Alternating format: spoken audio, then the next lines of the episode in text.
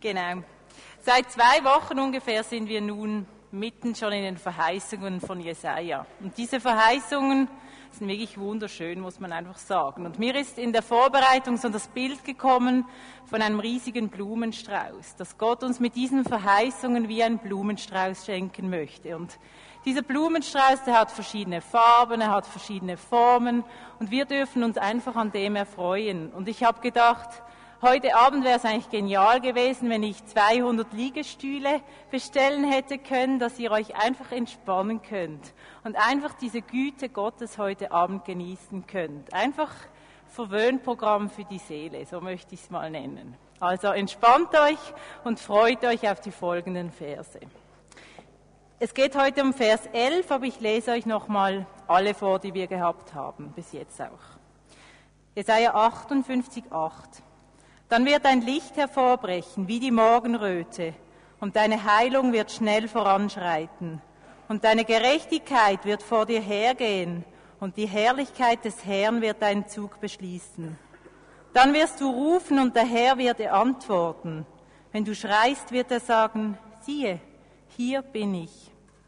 Wenn du in deiner Mitte niemand unterjochst und nicht mit Fingern zeigst und nicht übel redest, sondern Hungrigen dein Herz finden lässt und den Elenden sättigst, dann wird dein Licht in der Finsternis aufgehen und dein Dunkel wird sein wie der Mittag. Und jetzt Vers 11.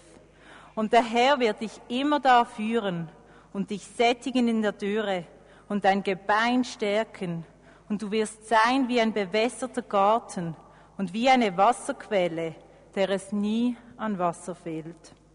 Und es soll durch dich wieder aufgebaut werden, was lange wüst gelegen hat. Und du wirst wieder aufrichten, was vor Zeiten gegründet ward. Und du sollst heißen, der die Lücken zumauert und die Wege ausbessert, dass man da wohnen könne. Genau, und heute möchte ich auf Vers 11 eingehen. Steht da im ersten Teil, und der Herr wird dich immer da führen.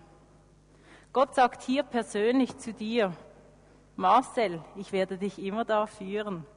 Gisela, ich werde dich immer da führen. Michel, ich werde dich immer da führen. Er spricht dir das ganz persönlich zu.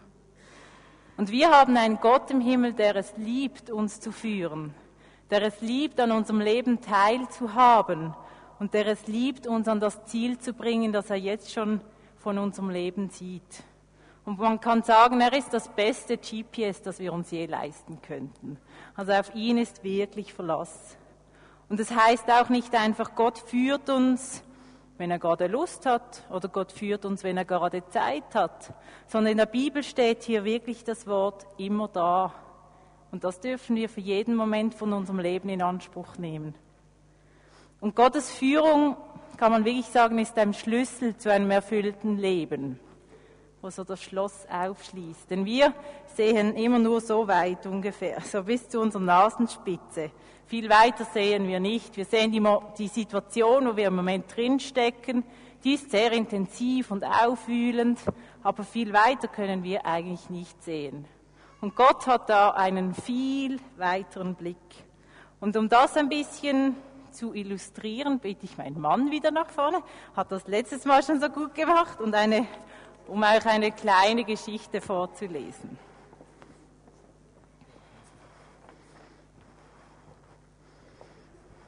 Nimmst du das gerade?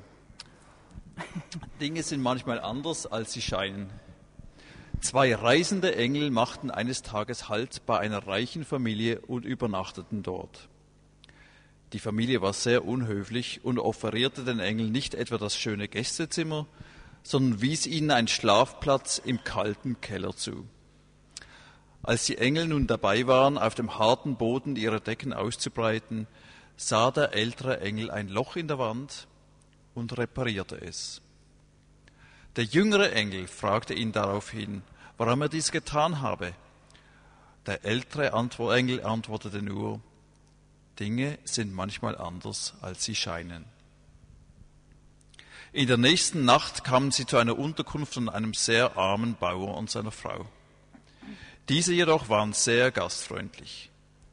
Nachdem, sie das wenige Essen, das sie hatten, mit den Engeln geteilt hatten, ließen sie sie auf dem, ihrem eigenen Bett schlafen, in dem die Engel sich gut erholen konnten.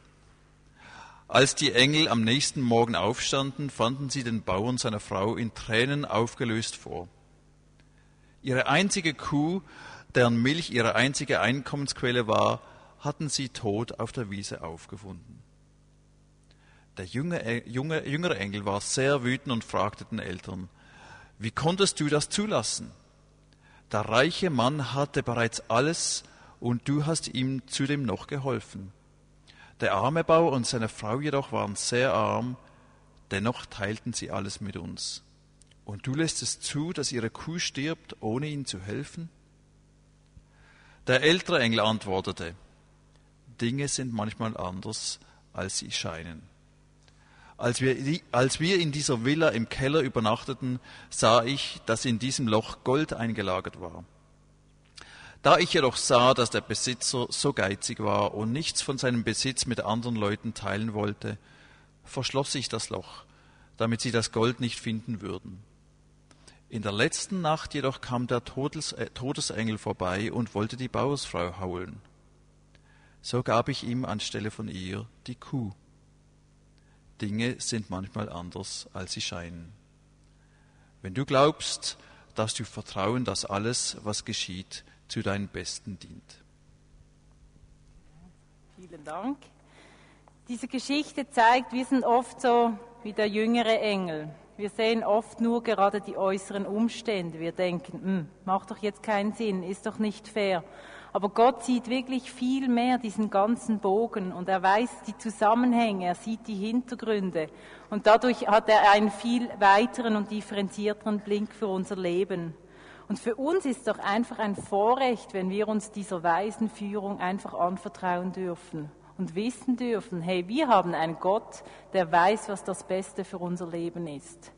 Und schwierig ist es manchmal vielleicht, diese Führung zu erkennen, weil wir so konkrete Vorstellungen haben. Wir denken, Gott führt doch immer so oder letztes Mal hat er es doch so gemacht und jetzt muss er doch wieder so.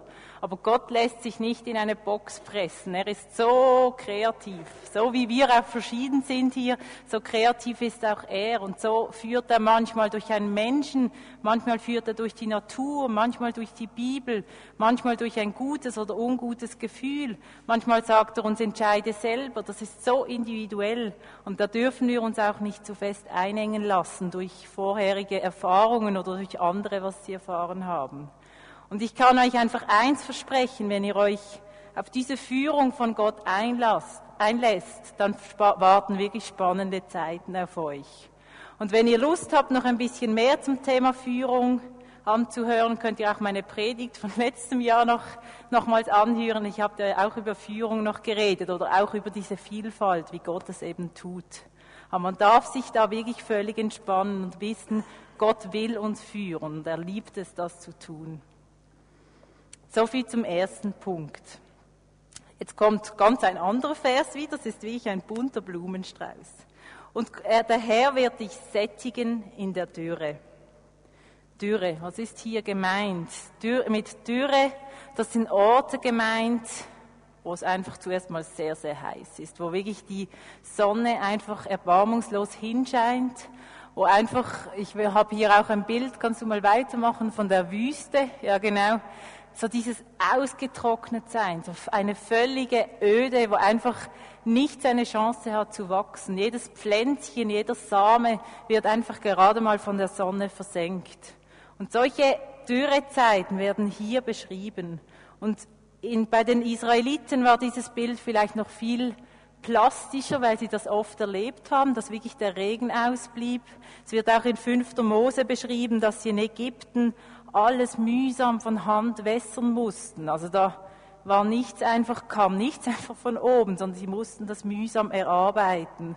Und von dem her war das für sie ein sehr naheliegendes Bild, diese Dürre, wenn die ausbleibt.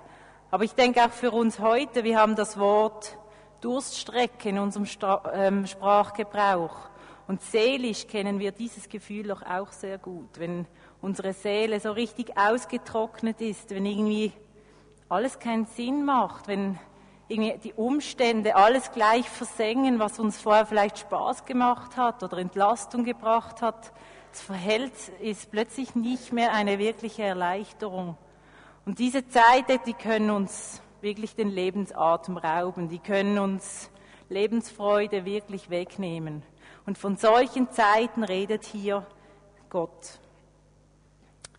Und er sagt aber nicht nur, ja, ich bin ein bisschen dabei in dieser Türe, ich komme dann auch mal vorbei, sondern er braucht das Wort sättigen. Und sättigen im Hebräischen hat eigentlich eine sehr reichhaltige Bedeutung. Es bedeutet auch im Überfluss oder Übermaß haben, übersatt sein oder alle Bedürfnisse gestillt bekommen. Also ein starker Begriff. Und er spricht nicht davon, ja, ich ermutige dich ein bisschen, dass du wieder bis zur nächsten Oase kommst, sondern er sagt, hey, ich komme in diese Türe und ich mache dich vollkommen zufrieden. Ich sättige dich, ich nehme dir alle diese Mangelerscheinungen weg. Und das ist ein Wahnsinnsbild, finde ich. Und ich, ich habe mir dann überlegt, wo in der Natur erleben wir das, dass etwas völlig verzweifelt oder durstig oder ausgetrocknet ist und im nächsten Moment völlige Zufriedenheit erlebt, völlige Geborgenheit, völliges Gefühl von Angenommensein, von Ruhe. Wo sehen wir das in der Natur? Und ich habe etwas gefunden und es ist vielleicht auch nicht erstaunlich, dass ich auf das gestoßen bin durch meine momentane Situation. Ich weiß nicht, ob ihr eine Idee habt, was mir durch den Kopf ging. Wie? Geburt. Hm? Das ist, ja, könnte auch sein, ja, es ist noch ein bisschen später. Perfekt, ein hungriges Baby, das nachher gestillt wird. Das ist genau dieses Bild. Und ich lese gerade ein Buch, ich zeige euch das, das heißt Tagebuch eines Babys. Und da wird wie aus der Sicht von einem Baby beschrieben, was es eben empfindet. Es kann ja noch nicht sprechen bis vier, also doch mit vier Jahren schon, aber bis vier Jahren wird es eigentlich beschrieben, was vom Kind aus empfunden wird. Das ist so ein Psychologe, der eigentlich dem Kind wie eine Stimme verleiht hat. Und er beschreibt da diese Verzweiflung, wenn dieses Kind einfach Hunger hat und merkt, hey, ich, ich habe nichts zu essen und irgendwie auch um sein Überleben kämpft in diesem Moment, weil es weiß, wenn ich jetzt nicht schreie und meine Mutter jetzt nicht kommt, werde ich verdursten. Und ich denke, so ein Gefühl haben wir doch manchmal auch, dass wir wie gar nicht mehr rational denken können, sondern einfach nur noch zu Gott schreien in dieser Türe drin und sagen, hilf uns, wir schaffen es nicht mehr alleine.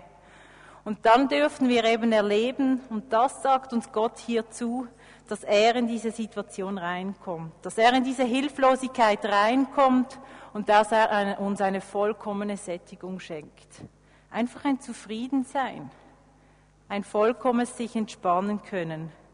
Und plötzlich wird wie die Welt um uns herum wieder neu geordnet und wir erleben, wie sie ihre Bedrohung wieder verliert. Und Gott möchte uns eben übersatt machen, wirklich. So wie ein grad gestilltes Kind. Ich weiß nicht, das Lied von Albert Frey, kennt ihr das noch? Ja, das Auge im Sturm, da kommt vor, ich werde still wie ein grad gestilltes Kind. Und dieses Bild dürfen wir hier wirklich mit diesem Sättigen verbinden. Das meint Gott hier.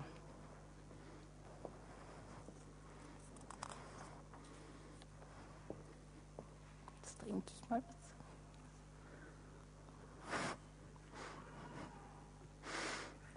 Genau. Dritter Teil. Ich glaube, das ist auf dem Gottesdienstzettel ist ja die Nummerierung falsch. Aber der dritte Teil ist, und er wird dein Gebein stärken. Gott hat sich im vorhergehenden Vers um unsere Psyche, um unsere Seele gekümmert, um, unser Wohlbefinden. Und hier spricht er nun von unserem Gebein. Und ich habe zuerst gedacht, hm, ist Gebein wirklich alles? Und habe da auch wieder nachgeforscht im Urtext, habe gesagt, das, gedacht, das hat doch sicher noch eine höhere Bedeutung. Aber es geht wirklich hier um unsere Knochen, um unser Gebein, um unseren Körper. Und Gott sagt hier oder verspricht uns, dass er sich um unsere Gebrechen kümmern wird. Er will unser Arzt sein. Er will, dass wir weitergehen können im Leben und das Leben eben auch körperlich meistern können. Also da spricht er uns zu, dass er sich um unsere Knochen oder unsere Gebeine kümmern wird. Und so beim zweiten Hinschauen wurde mir bewusst, was das eigentlich auch für eine Altersvorsorge ist für uns. Das ist eigentlich die beste Altersvorsorge, die uns Gott je hätte geben können oder er hat sie uns gegeben. Denn vielleicht im Moment ist das noch nicht so relevant, aber überlegt mal in 30, 40 oder 60 Jahren. Da bekommt dieser Vers noch einmal eine ganz andere Bedeutung. Denn heute wird ja immer wieder davon gesprochen, hey, AHV reicht nicht, Pensionskasse keine Chance im Alter. Und da dann plötzlich zu hören, hey, da ist jemand, der unser Gebein auch im Alter stärkt, das ist eine wirklich super Zusage. Und wir haben im Psychologiestudium wirklich auch mal so eine Statistik angeschaut. Das ist wirklich spannend, wie unsere Gesellschaft sich entwickeln wird. Und man hat da ausgerechnet, dass 1975 kam auf einen 75-Jährigen kamen 67 jüngere Personen. Und dann haben sie ausgerechnet, ähm, 1994 waren es nur noch 15 jüngere Personen. Und wenn diese Tendenz weitergeht, dann werden es im 2040 nur noch sechs jüngere Personen sein. Das heißt eigentlich, dass 30 Prozent der Bevölkerung über 60 dann sein werden. Und das kann einem schon nachdenklich stimmen, weil man denkt, hey, Wer ist da noch für die Pflege zuständig? Wer ist da noch für die Finanzen zuständig? Aber wenn man denn diesen Vers liest, merkt man, hey, wir müssen uns Christen da keine Sorgen machen. Genau solche Verse dürfen wir dann einfach auch proklamieren und in Anspruch nehmen. Und ich habe im Psalm 92 auch noch einen sehr ermutigen Vers gefunden zu dem.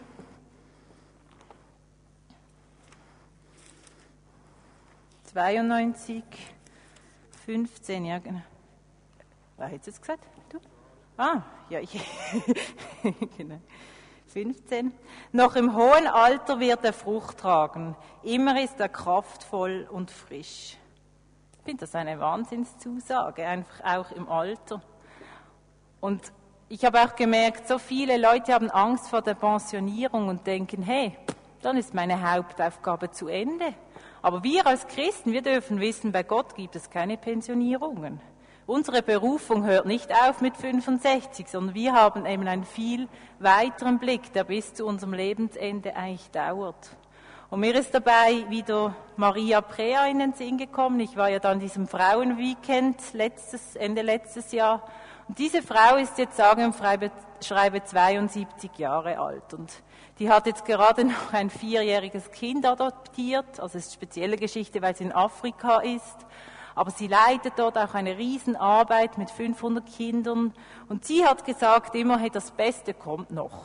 Sie glaubt daran, dass das Beste noch kommt und sagt auch, ich werde noch eine Bibelschule gründen, das wird dann noch mein letztes Projekt sein. Also die plant eigentlich, dass sie sicher mindestens 90 Jahre alt wird und ich merke bei dieser Frau, das stimmt, da ist wirklich noch so viel Vision und Lebensfreude dran, auch in ihrem Alter. Oder ich muss auch sagen, meine Großmutter, die ist mittlerweile 87 und die ist aber in der Gemeinde noch so integriert. Und oft, wenn ich einen Termin abmachen will mit ihr, also hat sie mehr Mühe als ich, einen zu finden, weil sie sagt, dann habe ich wieder einen Bibelkreis und dann beten wir wieder für diese Leute und er ist einfach so, lebt noch in dieser Gemeinde mit. Und ich denke, das ist genial, wenn wir so alt sein dürfen werden. Nein, werden dürfen. einfach wenn wir so noch im Alter sind, das ist ein Riesenprivileg. Und da dürfen wir uns einfach merken, das Beste kommt noch. Das dürfen wir wirklich mitnehmen in diesem Vers.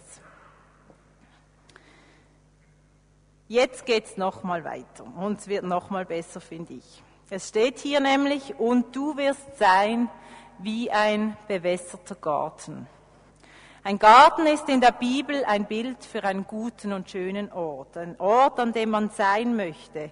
Und selbst das Paradies, das wird ja als Garten Eden bezeichnet. Oder im Orient war auch ein Garten, ein Silbet für eine Oase, ein Ort wirklich der Erholung und der Ruhe. Und Gott spricht in diesem Vers davon, dass wir sogar ein bewässerter Garten sein werden. Also man kann sich vorstellen, dass eben zu dieser Zeit das ein Riesenunterschied war, ob ein Garten bewässert war oder nicht. Ein nicht bewässerter Garten ist grau und, oder eher braun und fruchtlos und der bringt eigentlich nicht so viel Freude. Und ein bewässerter Garten, der ist voll Frucht und bringt Freude und ist eine Pracht zum Anschauen. Also Gott malt hier wirklich ein ganz schönes Bild von einem bewässerten Garten. Und die Israeliten, die kannten eben dieses Bild sehr, wenn eben der Regen ausblieb. Und darum nennen sie oft schwere Zeiten auch Dürre, eben weil dieses dann so, dieses Fruchtlose und einfach dieses Ausgetrocknete so sichtbar wird. Und in 5. Mose 11,10 heißt es, in Ägypten musstet ihr jedes Feld nach der Aussaat mühsam mit dem Schöpfrad bewässern, wie ein Gemüsegarten. Das Land aber, in das ihr nun geht, wird vom Regen bewässert, der reichlich auf die Berge und Täler fällt. Und jetzt kommt's. Der Herr sorgt das ganze Jahr über für dieses Land. Sein Blick ist stets darauf gerichtet. Also es wird deutlich, dort, wo der Herr für das Land schaut, da ist auch Wasser da. Da ist eben auch Segen da. Wasser ist auch ein Bild für Segen. Also Gott persönlich kümmert sich eigentlich um diesen Segen oder um dieses Wasser. Und spannend ist ja am Vers, dass es nicht heißt, du wirst in einem bewässerten Garten sein, sondern stehst du selber wirst ein bewässerter Garten sein. Also wir selber werden da irgendwie gebraucht oder umgewandelt. Und ich habe mir überlegt, was ist ein Garten? Was sind Aspekte von einem Garten? Und wenn ich an einen Garten denke, kommt mir in den Sinn, dass das ein Ort von Ruhe und Erholung ist. Ein Ort, an dem man einfach sein darf. Und Gärten sind doch auch heute noch Plätze, wo Leute wirklich hingehen, um sich zu erholen. Das kann sein der öffentliche Stadtpark, das kann dein Gartensitzplatz sein zu Hause, es kann ein Schrebergarten sein, den man sich gemietet hat. Das sind solche Ruhepole, wo man hingehen kann. Und wenn wir so ein Garten sind, dann werden wir zu einem Ort, wo Leute Trost finden und irgendwie auch Verständnis finden. Und wir müssen gar nicht viel machen, sondern wir sind einfach und sind durch dieses Sein eben ein Ruhepol für Leute. Und das finde ich eine wunderschöne Aufgabe, wenn das geschieht. Oder ein zweiter Aspekt ist, dass ein Garten ein Lebensraum ist für Tiere, für Pflanzen, auch für andere Menschen. Und wenn Gott uns zu einem solchen Garten macht, ermöglichen wir anderen eben zu wachsen und zu gedeihen. Plötzlich bieten wir in unserer Umgebung Bedingungen an, wo Menschen ihre Gaben entdecken können, wo Menschen ihre Fähigkeiten entdecken können, wo Menschen anfangen innerlich aufzublühen. Und so wie es in Epheser 4.11 steht, dass wir eigentlich dazu gebraucht werden, dass die Heiligen ausgerüstet werden. Wir dürfen sie ausrüsten und wir dürfen dafür sorgen, dass sie zu ihrer Berufung kommen. Und ich denke, für uns alle, die Leiter sind oder die Verantwortung haben für Kinder oder für sonst Leute, das ist ein geniales Bild. Wenn das anfängt in unserer Umgebung geschehen, dass Leute aufblühen und Leute zu ihrer Berufung finden, ohne dass wir eigentlich viel dazu tun, sondern weil wir einfach sind und diese Umgebung bieten können. Da sind wir ganz, ganz nah am Herzschlag Gottes. Weil das war auch das Hauptbusiness von Jesus. Er hat Leute gefördert. Er hat den Leuten das gesehen, was alle anderen nicht gesehen haben. Mir ist automatisch Petrus in den Sinn gekommen, der ziemlich cholerisch, jähzornig war, aber der am Schluss der Felsen von der Gemeinde wurde. Jesus hat ihm gesagt, du bist der Fels. Und das war ein Riesenweg, aber Gott hat das oder Jesus hat das in ihm gefördert, was er gesehen hat. Und wenn, da, wenn wir das anfangen, anderen Leuten zu sehen, dann sind wir ein echt bewässerter Garten. Dann ein dritter Aspekt ist, dass ein Garten Früchte hervorbringt. Und dies geschieht auch ganz von selber, wenn das Klima stimmt und der Gärtner die richtige Pflege anwendet, dann wachsen doch Früchte. Das ist einfach ein Automatismus. Und die Bibel spricht auch davon in Epheser 5,9, lebt als Kinder des Lichts. Die Frucht des Lichts ist lauter Güte und Gerechtigkeit und Wahrheit. Oder in Galater 5,22, die Frucht aber des Geistes ist Liebe, Freude, Friede, Geduld, Freundlichkeit, Güte, Treue, Sanftmut und Keuschheit.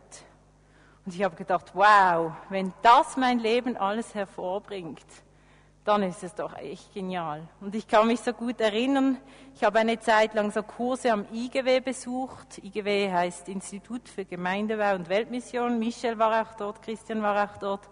Und dort mussten wir mal so eine Stunde machen und äh, dazu mussten wir eigentlich unsere Grabrede schreiben. Also wir mussten eigentlich aufschreiben, was wir uns wünschen, dass der Pfarrer an unserer Beerdigung, sagt.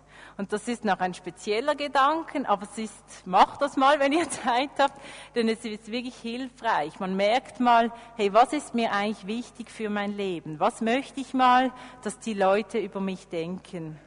Und ich habe gedacht, hey, wenn die Leute an meiner Beerdigung diese Dinge als Früchte von meinem Leben nennen würden, ich glaube, ich wäre wahnsinnig stolz. Oder ich wäre so, hätte das Gefühl, ich habe wirklich etwas verstanden von dem, was Jesus mit uns vorhat.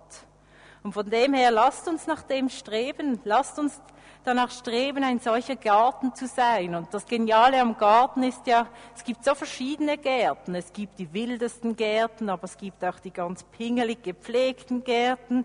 Es gibt die Schrebergärten, die Gemüsegärten, die Früchtegärten. Es ist so eine Vielfalt da. Also da ist auch unsere Individualität Rechnung getragen von Gott. Und besprich mal mit Gott, was du gern für ein Garten sein möchtest. Ich glaube, er wird das gerne mit dir zusammen gestalten.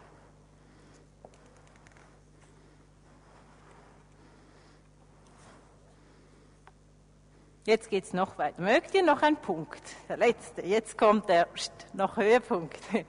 Genau, denn da heißt es, und du wirst sein wie eine Wasserquelle, der es nie an Wasser fehlen wird. Oder der es nie an Wasser fehlt. Also ich habe echt geschaut beim Vorbereiten. Ich habe gesagt, hey, das ist jetzt ein Vers aus der Bibel. Und so viel steckt in diesem einen Vers drin. Es war wirklich einfach wieder mal so, wow, was für einen überschwänglichen Gott haben wir eigentlich. Und zum Thema Quellen gibt es ja die, wirklich die schönsten Verse, finde ich, in der Bibel. Ich möchte euch dazu auch noch zwei vorlesen. Einer ist aus Psalm 1,3 sehr bekannt, den kennt ihr wahrscheinlich alle. Der ist wie ein Baum, gepflanzt an Wasserbächen, der seine Frucht bringt zu seiner Zeit und seine Blätter verwelken nicht. Und was er macht, das gerät wohl. Oder Jeremia 17,8. Der ist wie ein Baum am Wasser gepflanzt, der seine Wurzeln zum Bach hinstreckt. Denn obgleich die Hitze kommt, fürchtet er sich doch nicht, sondern seine Blätter bleiben grün und er sorgt sich nicht, wenn ein dürres Jahr kommt, sondern bringt ohne Aufhören Frucht. Ohne Aufhören Frucht. Und dies ganz ohne Burnout, das ist eine Riesenverheißung. Irgendwie scheint hier ohne Anstrengung oder ohne Krampf etwas aus uns herauszufließen. Gott lässt es fließen. Gott lässt uns in seinem Strom mitfließen. Und ich weiß nicht, ob ihr dieses Gefühl kennt von eurem Leben. Wenn ihr genauso im Plan Gottes drin seid, wenn man einfach das Gefühl hat, hey, jetzt bin ich am richtigen Platz, zur richtigen Zeit, mit den richtigen Bedingungen. Ich kann einfach Gott durch mich fließen lassen. Ich bin vollkommen als dieses Werkzeug von diesem Schöpfer bin ich jetzt am richtigen Platz. Und das ist ein Wahnsinnslebensgefühl, wenn wir an diesem Ort sein können. Und das sagt Gott eigentlich hier, dass wir zu einer solchen Wasserquelle werden sollen, der es eben nie an Wasser fließt, durch die es auch immer durchfließt. Und genial dabei ist auch, dass diese Quelle auch fließt, wenn es außenrum eben dürr ist, steht ja da, die Blätter, die wachsen trotzdem, auch wenn es eigentlich die Umstände nicht so toll sind. Also irgendwie brauchen wir da nicht die Bestätigung von unserem netten Chef, ja, du machst gut, oder brauchen Anerkennung von Menschen, damit es eben fließen kann, sondern Gott ist eben diese Quelle von diesem Fließen und von diesem im Überfluss immer wieder geben.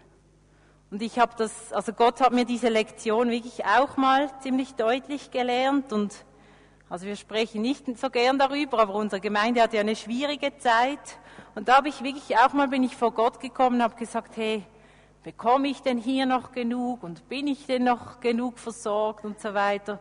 Und da habe wirklich Gott gefragt, hey, wie schaffe ich es, dass ich es hier nicht vertrockne in dieser schwierigen Zeit? Und dann hat Gott mir wirklich eine Schriftstelle aufs Herz gelegt oder auch geschenkt, muss ich sagen. Ich lese die immer wieder und da steht in Johannes 7, 38. Ich lese sie gerade mal aus der Bibel.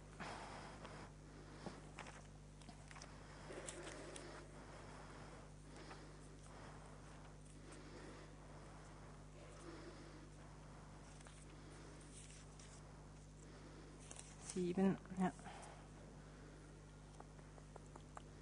38, genau.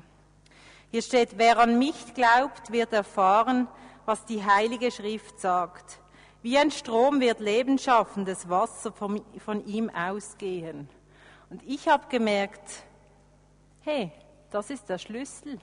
Ich bin eigentlich nicht abhängig, ob jetzt die Gemeinde super mich versorgen kann mit allem, was ich brauche, sondern ich habe eine Quelle. Wenn ich eben nah an Jesus dranbleibe, dann trocknet diese Quelle nicht aus, sondern dann kann ich eben auch Quelle sein, auch wenn die Umstände vielleicht im Moment nicht so super toll sind. Und das hat mich so eine Lektion gelernt, dass ich gemerkt habe, hey, ich kann es sprudeln lassen, wo ich auch immer bin, weil ich eben nah an dieser Quelle oder an diesem Ursprung dran bin. Aber es bedingt, dass ich da immer wieder andocke und dass ich unter diesem Wasserfall immer wieder drunter stehe, damit Gott mich eben auch wieder füllen kann. Und von dem kann ich her nur sagen zu diesem Punkt, lass es sprudeln in deinem Leben, zapf diese Quelle an und freu dich daran, wie Gott eben auch durch dich wirken kann. Gut, jetzt binden wir mal diesen ganzen Blumenstrauß wieder zusammen, machen mal ein Bändeli drum. Und ich möchte euch nochmal die Hauptpunkte jetzt von meiner Predigt vorlesen. Und genießt, nochmal einfach die Güte Gottes oder dieses ganze, dieser ganze bunte Blumenstrauß und überlegt dir vielleicht auch, welche von diesen Blumen möchte ich jetzt am liebsten oder welche brauche ich jetzt am dringendsten für mein Leben. Gott sagt zu dir ganz persönlich in diesem Vers, ich werde dich immer da führen. Und Gott sagt zu dir persönlich, ich werde dich sättigen in der Dürre und deine Bedürfnisse stillen. Und Gott sagt zu dir, ich werde dein Gebein stärken und mich um deine Gebrechen kümmern. Und Gott spricht dir zu, du wirst wie ein bewässerter Garten sein, bei dem Menschen Ruhe und Erholung finden, in dessen Nähe Menschen ihre Gaben und Persönlichkeiten entwickeln können und dessen Leben reiche Frucht bringen wird. Und Gott spricht dir zu, du wirst wie eine Wasserquelle sein, der es nie an Wasser fehlt. Gottes Strom wird durch dich fließen, auch wenn die Umstände schwierig sind. Und du wirst nie ausbrennen. Ich habe euch ein Video jetzt mitgebracht mit einem Lied, Let the River Flow. Also es geht genau um diesen Fluss, der eben fließen kann. Und du kannst äh, zwei Sachen machen. Das eine ist, du kannst wirklich jetzt innerlich diese Blume, die du dir wünschst, oder auch mehrere von diesen Blumen ergreifen. Gott möchte sie dir schenken, er hat sie dir zugesprochen. Du musst sie nur nehmen. Oder du kannst einfach sagen, ich lasse mich nochmal beschenken in dieser Zeit. Ich genieße dieses Lied, diese Bilder jetzt und lasse es einfach mal wirken auf mich und genieße die Güte und die Liebe Gottes.